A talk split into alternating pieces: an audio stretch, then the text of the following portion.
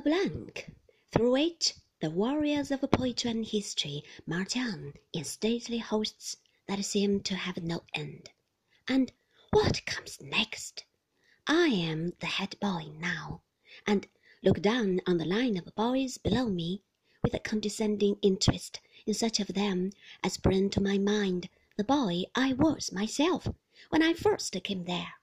That little fellow seems to be no part of me.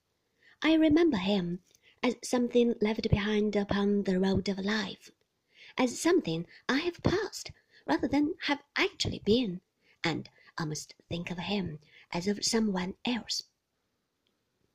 And the little girl I saw on that first day at Mr. Wickfield, where is he? Gone also.